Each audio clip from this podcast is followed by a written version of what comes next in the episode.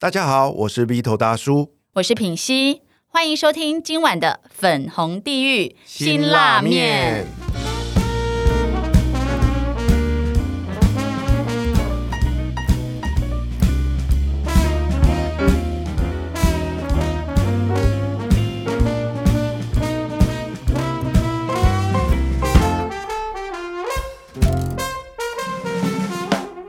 今晚邀请来陪我们一起吃这碗辛辣面的来宾是拥有天使的面孔、魔鬼的身材，让所有的男人心动，也让所有的女人心痛的高价值女神养成班总教练林品熙，品熙老师。嗨，V 头大叔，大家好。哇，品熙老师啊，我们来聊聊为什么你要跟我合作主持这个 podcast 节目，好不好啊？为什么要跟你主持？嗯，因为其实我自己是本来想要做一个 podcast，可是我就是因为一直犹豫不定，我的主题啊、内容啊等等的，然后刚好呢，就是经过有一个陆队长。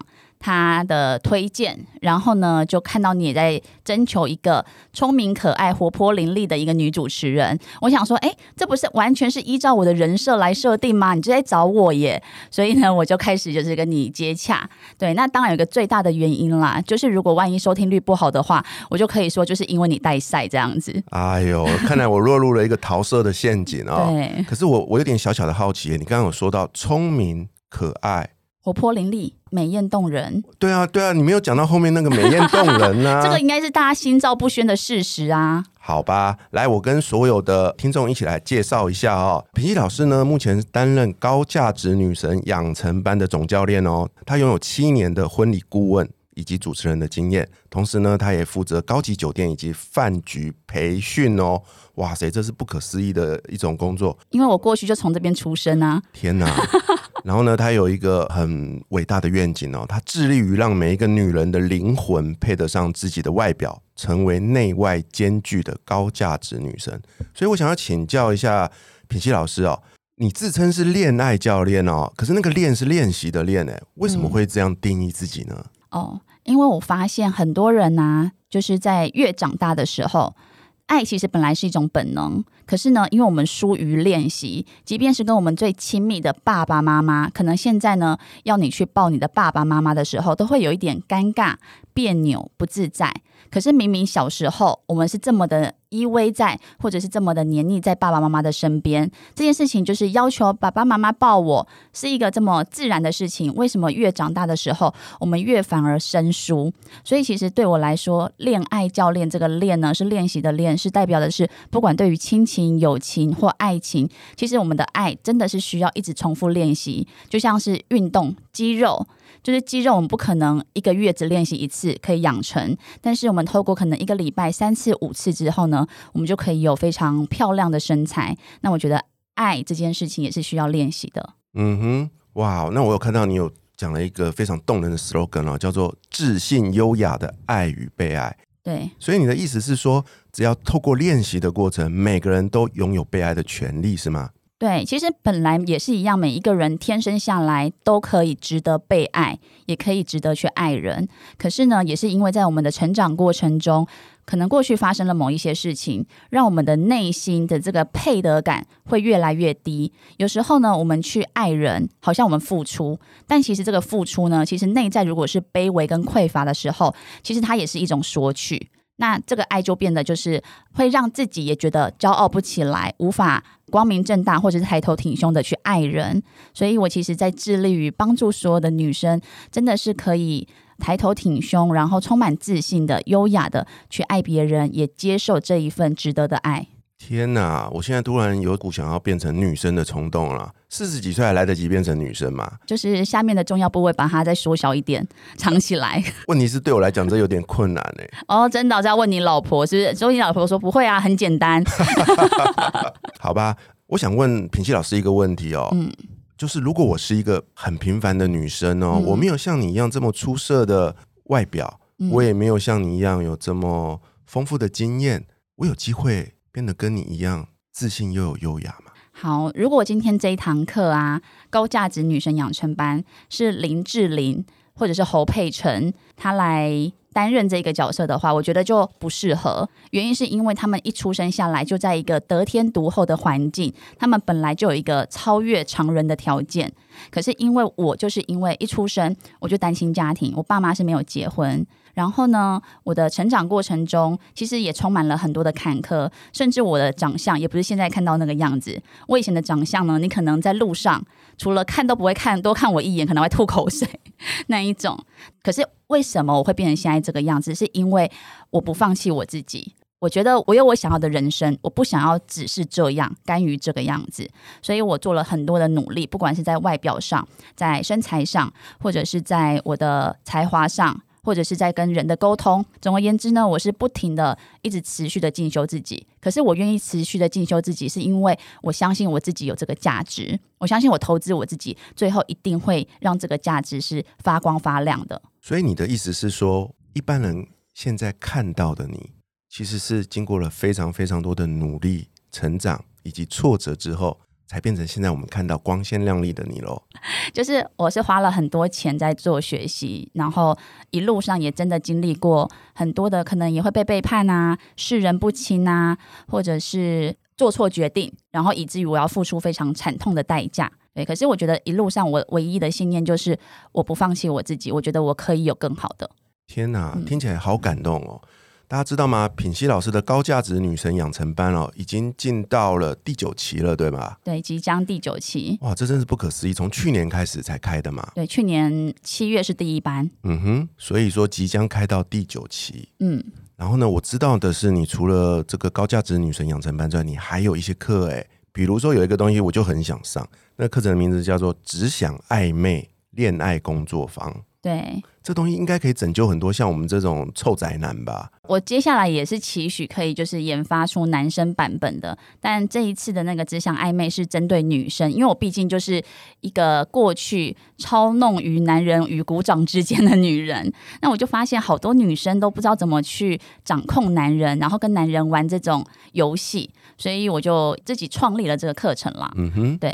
那我看到你还有一堂课，我也很想报名诶。什么？形象的课程，形象穿搭的课程。对，你知道吗？对我来说啊，穿衣服啊，形象一直就是我这辈子最没自信的一个部分。哦，真的，我以为你是对长相没自信。我两个都没有自信啊。哦，好。对啊。那我觉得穿搭是因为我自己是一个很爱漂亮的女生，然后我就发现到很多女生，我帮她的内心已经改造的非常的漂亮了。你只要接近她，你跟她相处，一定会喜欢这个女生。可是往往因为她过去没有在一个可能充满美感的环境中长大，他接触到就是比较 low 一点的东西。对，不一定说要。贵的才叫做高级哦，就是我们可以怎么样透过自己的品味，然后把就是不是很贵的衣服也可以穿的很有质感。那我就觉得我很想帮助这些女生，让她们只要站出来。第一时间的气场就可以吸引到，不管是异性或同性，或者是获得更多的工作机会。对，所以我就开了这样的一堂课。难怪我最近一直找不到你，你每天都在忙着准备这些课啊，在帮学员上课啊，都在试着在影响他们呢。就是透过我过去的一些经验，其实我觉得我还蛮多的，是因为我的内心有一个我自己更理想中的自己。然后我正在这条路上。其实我老实说，虽然这个课程叫做高价值女神，我其实不是认为我自己就是高价值女神，而是我努力的往这条路上。可是我发现，哎，我好像有一些经验，有一些资源，有一些人脉，我可以带领这些女生，我们一起走过去。在认识品熙老师的过程中呢，我才意外的知道，她拥有一个非常美满幸福的家庭呢。虽然你在跟大家分享的都是过去你那些如何去欺骗男人、超骗男人的那些坏的过去，坏女人。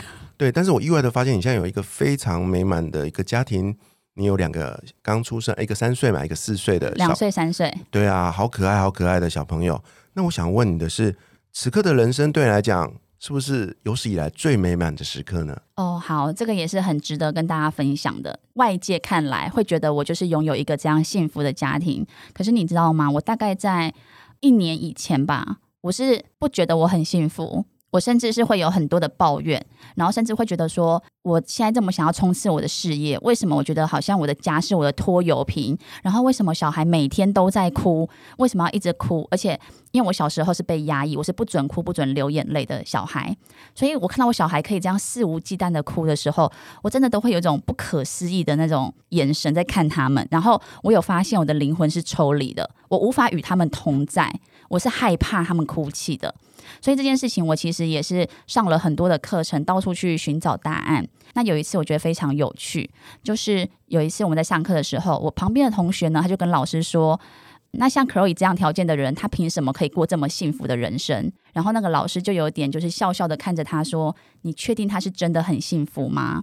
然后接下来呢，他又再讲第二个，他就说：“但是也有可能他其实很幸福，但是他体验不到幸福。”我就发现啊，我是第二个。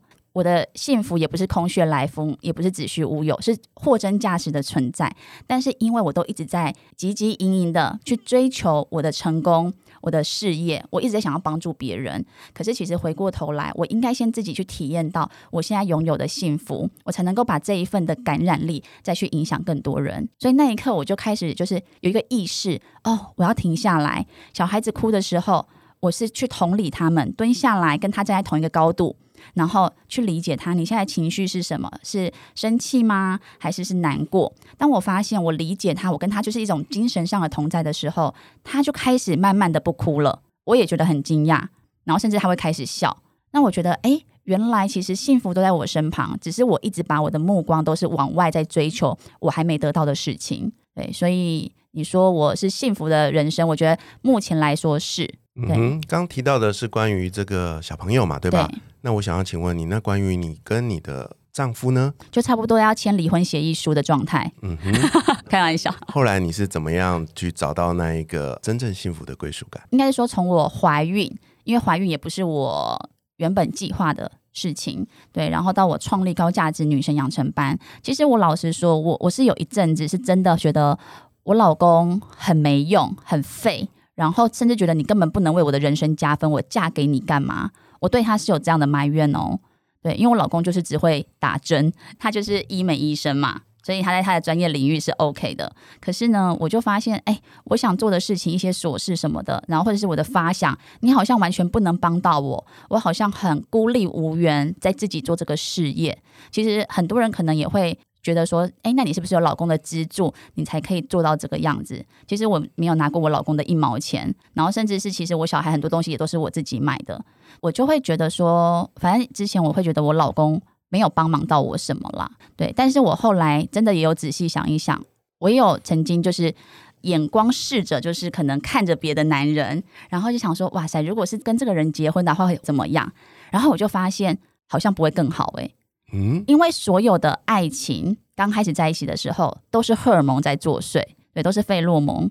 对，那其实如果是费洛蒙的激情的话，最短就是五分钟，最久就是一年。所以那些老夫老妻，他们靠着什么可以继续走下去？其实就是承诺。然后，所以我跟我老公这过程，我们也做了很多的功课，然后去寻找我们各自的课题，因为他有他原生家庭的议题，我也有。对，然后当我们两个人在一起的时候，其实就像一面镜子。那我就发现到说，其实我讨厌我老公的地方，就是我讨厌我自己的地方。天哪，你在他身上看到了一面镜子。对，就是我觉得你怎么那么懦弱？但说实在话，你要说我可以做吗？我也不敢做。可是因为我不敢做，我就把期待放在他身上，所以当他做不到的时候，我就会有愤怒。对，那我觉得这件事情就是看回我自己的时候，等于其实我要学会一件事，就是我先接受我自己不好的部分。因为当我能够接受自己的时候，包容自己的时候，我同样也可以去包容我身旁的那一个人。所以到现在，就是我对他已经无所求了，接受他的每一个面相啦。嗯哼，平西老师有跟我分享一个让我很感动的 part 哦，因为就是说她因为活动很多，课程也很多，所以常常有时候忙不过来的时候呢，她老公就会自动成为她的小助理，耶，帮她安排课程上所有的一切，帮她做这个播音乐啊等等这些杂事。哇，我听了我觉得很感动，这是一个。真的很爱你的人才做得到的事，你不要忘了，他是一个整形医生哎，他的手怎么可以是碰电脑的 音控？是不是被电到哎？拜托，就是我觉得他这个也是很多人都很羡慕我的地方啦。就是说实在话，就是别人羡慕我的地方，只要当我没有静下心来去感受这一份爱的时候，我是体验不到的。我甚至是会抱怨他。对，但是当我后来真的越来越接受自己，越来越接受他的时候，我是觉得哇塞，就是这些事情他没有一定要做。甚至如果我今天是跟别人结婚的话，其实说不定我不一定会过得更好。对，因为一样，我自己没有改变，我遇到的那个对象来到我身边，他都会是我的一面镜子而已。所以我觉得最重要还是跟自己。在一起，然后真的接受自己。问到这边呢，我想要以私人的身份问品熙老师一个问题哦，是以前男友的身份吗？私人身份，这件事情就跟大家公开了哦，这不要跟陆队长抢。对对对对对对对，我想问的问题是啊，我看过你老公的照片，他不是一般人所认定的像明星一样的帅哥，因为通常我们面对一个像你这样子的非常外表出色的女生的时候，坦白说，我们都只敢远远的看，知道吗？嗯。我敢说你是我认识的人里面最正的前十名的，甚至是前五名。那我想知道第一名是谁？第一名呐，那那私下我再跟你讲。好啦，第一名是我老婆。好好好，可以。OK，然后呢，我想问的问题很简单，就是对于我们这样的一个平凡的男生来讲啊，我们到底是要怎么样才能追到像你们这样的女神呢？哦，但是我先讲一下，我为什么会选择我老公，这也是跟我自己以前原生家庭有关系，就是我自己是一个。我不敢去找条件太好的男生，虽然我的外表别人会觉得没有你条件很好，你怎么会不敢找条件好的男生？那也是我内心的那个配得感很低落，我觉得我自己是不够好，别人看我觉得够好，我看我自己是不够好的，所以当我。看我自己不够好的时候，比如说我认为我自己只有五十分，你觉得我会敢找一百分的男人吗？要是你的话，你应该也不敢吧？嗯哼，对啊，除非有就是过人的自信。可是那个时候，我其实也还是一个没有自信的一个女生，所以嘴巴上我都会说我想要找有钱人，我想找怎么样多优秀的男人。可是如果我去看我实际找的，啊，你知道过去我老公已经算是我过去的男友当中最帅的。真的假的？我还有跟那种你知道嚼着槟榔啊，他长相跟严清标差不多的男人，又抽烟又喝酒的那一种男人在一起过哎，然后跟我在一起的男人呢，最后他都会破百，体重破百，太幸福是吗？就是我发现我会极力的去让他们变得更糟糕，我觉得我才会跟他们是差不多分数，我才会有安全感。如果他越变越好，我就会觉得，哎，那这样我会不会是被丢下的那一个人？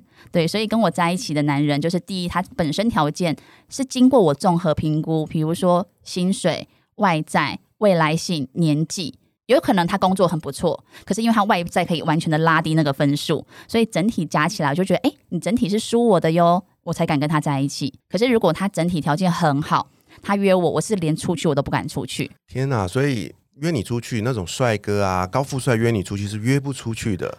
对，表面上我很拽，我会说。哦，我觉得这样的男生他可能会很花心。我嘴巴上虽然是这样讲，或者我不靠这种男生，这是我到结婚之后，我是面临到一些冲突跟撞击的时候，我去反省我的内心，我才看到这个真相。我觉得太可怕了，因为我等于永远都只会选条件比我烂的男生，我在他们面前才敢有自信。谢谢你的分享，但是听到这边呢？我想要跟全部的听众朋友分享这一集最大的一个收获，就是我要正式的跟全天下所有跟我一样平凡的男人们说。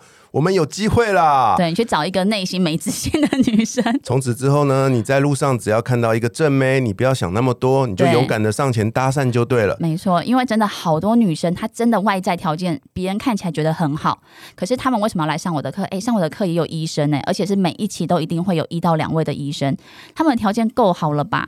可是呢，她们其实对自己也是没有自信。他在工作上有自信，可是他对对他自己的外在或者是人际关系，他是没有自信的。所以不要自己脑补去想说，哦，这个人就是条件怎样多好多好。我曾经有听过一种说法哦，就是说啊，一个很重视外表的人。其实他反映的是他内在的对自己的没有自信，他想要透过外在来填补、增加自己的内在自信。可是反过来呢，对于另外一种很极端的人，就像我这种人来说，我们外表极度平凡，我们根本就不愿意花任何的力气去打扮自己，那就代表了我们的内在其实是充满了过人的自信。我可以这样解读吗？好像某部分也是可以，可是就是要是我的话，我第一眼真的不会想跟你认识。要不是你出了那一本书的话，我真的是不把你放在我的眼中。天哪！好啦，我觉得是很棒的分享了哦。那我想要接着问品熙老师呢，刚有提到了你曾经走过的那一段没有自信、很痛苦的过往。那现在呢，拥有一个这么幸福美满的时刻，嗯，那我想请问你哦，你是怎么样的一个动机，才会让你愿意去做这么多的事情，还开了一系列的课程，去协助更多的女生提升她们自己的价值？你只要把自己过好就好啦，你干嘛那么鸡婆去做那么多的事情？哦，对这件事情，我真的是中途遇到挫折，我也是常常在问自己：我的人生 OK 就好了，我干嘛去帮助这些有时候他根本连意愿改变都没有的女生？那我觉得很大的一个原因就是我没有忘记当时我自己很无助、很迷惘，就是我刚生完第一个小孩的时候，然后也是别人都觉得，哎，你现在就是好像很幸福啊什么的。可是我其实也面临到，比如说那时候就是，呃，我觉得我老公可能喜欢上别人，我才刚生完十几天吧，就看到他跟别的女生有暧昧的对话，我那时候真的很不知道该怎么办，我找了各式各样的方法，比如我跟我妈哭，然后我妈就说啊，孩子都生了，不然能怎么办？我跟我的最好的朋友闺蜜讲，她就说：“你就不要看你老公就好啦，不要管他。”我就想说，这个人每天睡我旁边，我能不看他吗？对，然后也去找了心理咨商师，对，看了很多的书，反正我找了很多方法，可是我发现都没有一个方法可以马上帮助我离开这个黑洞。我很努力哦，我不是不努力的人，可是我真的找不到任何方法，我很无助，连我身边的人都没有人帮助我。那我后来终于找到一些方法的时候，我终于也是靠着一些时间走出来。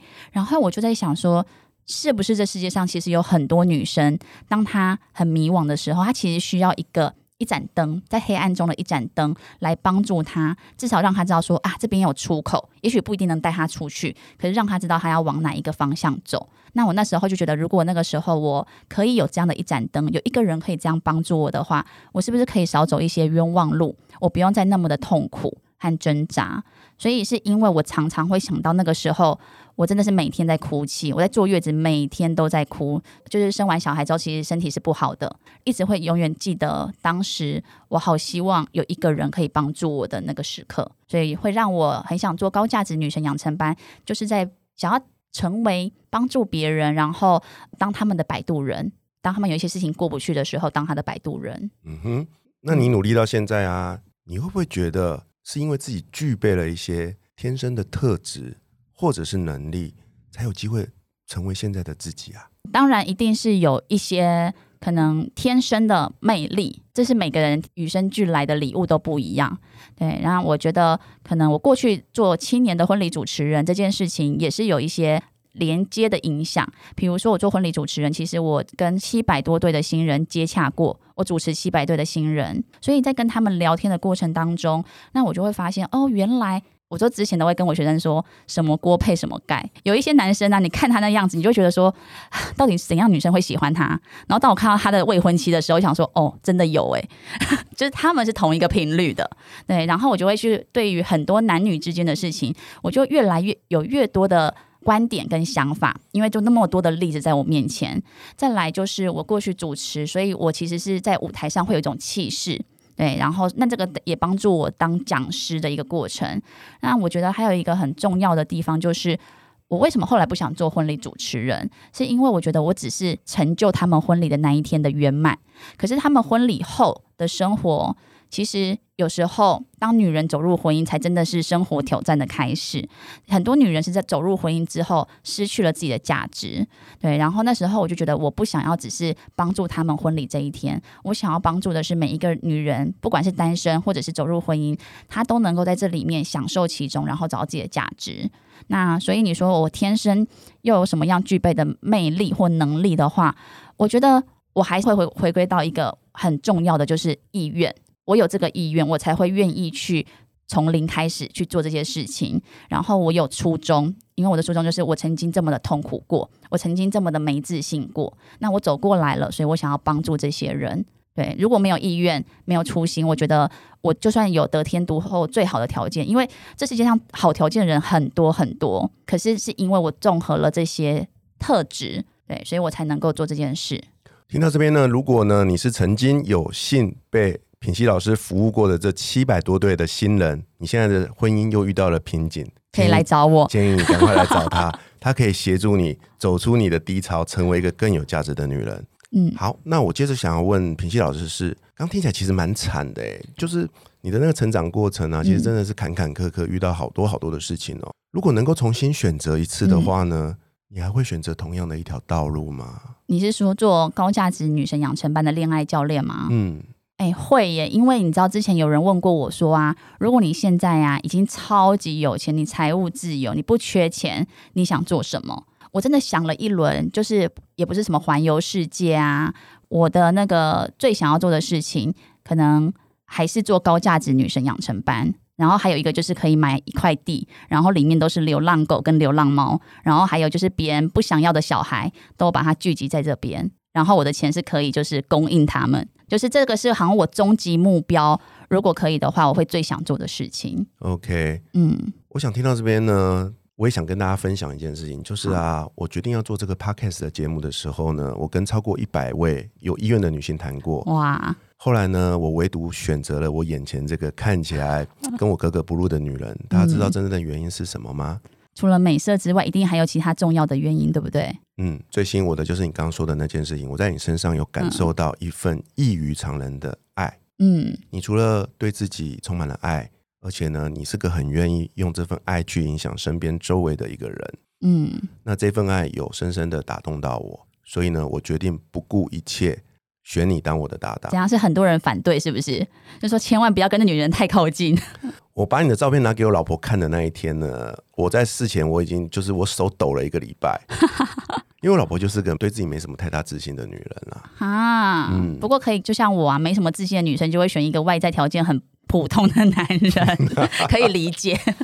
OK，好，那最后呢，在节目的最后，我想邀请品熙老师对嗯过去的自己说一句话。对过去的自己说一句话哦，嗯，你会对自己说什么呢？如果要我对自己说一句话的话，我可能会说：“哎，speech，你就继续活出你的绽放跟精彩，然后呢，让更多的男人呢流口水，然后让更多的女人羡慕、嫉妒、恨，做你自己，这样子。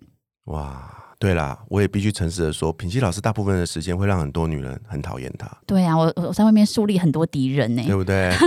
但是我有帮你找到理由，那是因为源自于他们对自己的不自信。他们想要成为我，又成为不了，没错，这是也是我自我安慰的方法啦。所以希望听完这一集节目之后呢，全天下所有的男人、女人都能够对眼前的品熙老师有更深一层的了解。相信我，他绝对不像你们所看到的一样，外表这么的肤浅，然后呢，身上每一样东西是真的。可是我告诉你，他的内心可是真材实料，他的心比我们都要柔软，他的心比我们都要宽广，他是个比你我都要认识的人更有爱的一个人。哇塞，你做这么温馨的结尾，这样我以后再讲一些鸡巴的话的话，他们可能就会觉得好冲突哦，到底哪一个是真的？这可能是我们两个的 p a c k a g e 节目最温馨的一集了，相信我。接不下来呢会有这些。应该就不会有这些桥段的了哈。好，那呢，下星期陪我们一起吃辛拉面的来宾会是谁呢？我是 B 头大叔，我是品心女神，粉红地狱辛拉面我们下周见。